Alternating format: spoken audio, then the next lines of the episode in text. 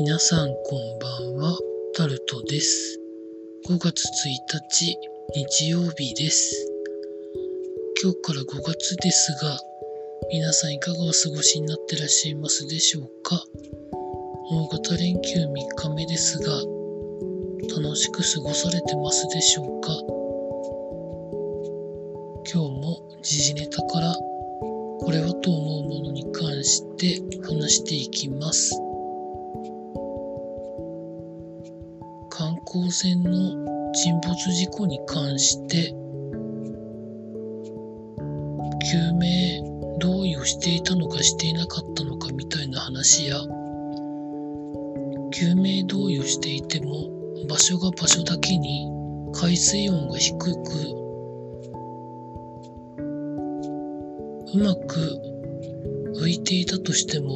見つかるのが遅くなると低体温症などでかなかしんどいんじゃないかということが記事になってます。記事の中では救命いかだをちゃんと準備してないといけないんじゃないかということが書かれてますけど予算面で普及が進んでいないということが記事の中では書かれてありました。船の規模にも多分寄ってくるんだとは思うんですけど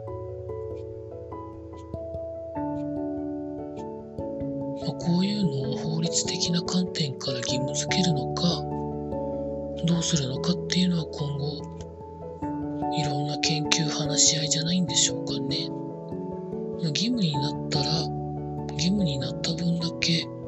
運賃とかに反映させればいいだけのことだとは思うので、まあ、やっていくっていうのも一つの選択肢じゃないんでしょうかね。続いてマスク生活が3年目に突入ということで、どうしていくのよ、いつまで続くのよということが記事になってます。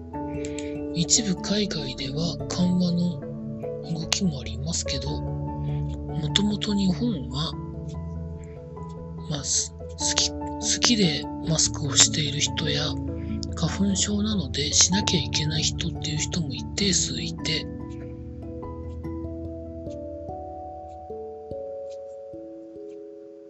まあ、今言われてるのは、マスクを外すのはコロナが収束した時っていう風にはなってますけど、日本では季節的なこととかがまああったりするので、外しにくいんじゃないのかなと思ったりするんですけどね。手の手指消毒や、まあ、石鹸で洗うとか、あとマスクをしていることによって、インフルエンザの予防にもなっている側面がないわけじゃないので、まあ、今後とも、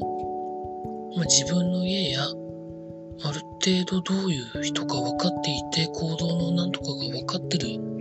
人以外のところではマスクした方が安全とも、まあ、言えますけど、まあ、今更マスクをしてるというだけでね、不審者だっていうふうに思われないと私は思うんですけどどんなもんなんでしょうか。続いて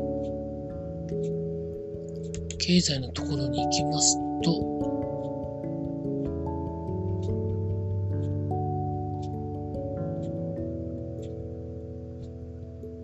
まあいろいろ経済の記事があるんですけど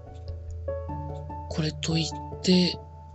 取り上げるものはないのかなと思いながらコンビニエンスストアのトイレを借りることはまああるんですけど私はコンビニのトイレを使ったら、まあ、少なくとも、まあ、水やジュースぐらいはまあ買おうかな的なことはまあ思ってるんですけど使ってそのまま店から出て行ってしまう人はまあ多いんだとは思うんですけどでもそれなら無理してトイレを貸す必要はないと思うんですけどね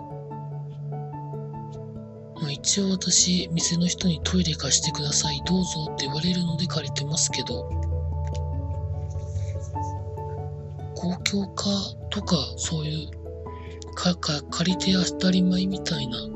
そんなことはまあ思ってないんですけどね。そんな記事が上がっておりました。続いて、スポーツのところに行きますと、今日もプロ野球、サッカー、いろいろやられておりました。その中で、ジャイアンツの坂本勇人選手が登録抹消ということで、右膝の靭帯損傷ということで抹消されたそうです。まあそもそも開幕前になんか脇腹付近をやったんじゃないかという報道が出て、これ本当に脇腹だったら時間か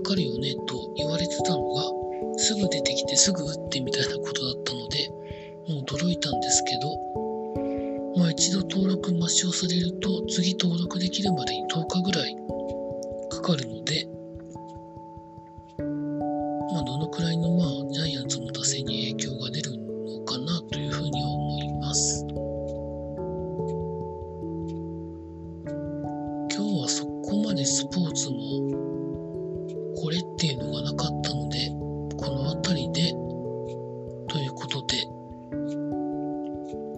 明日5月2日は平日なので、私は労働していきたいと思います。3、4、5は休めるみたいです。以上タルトでございました。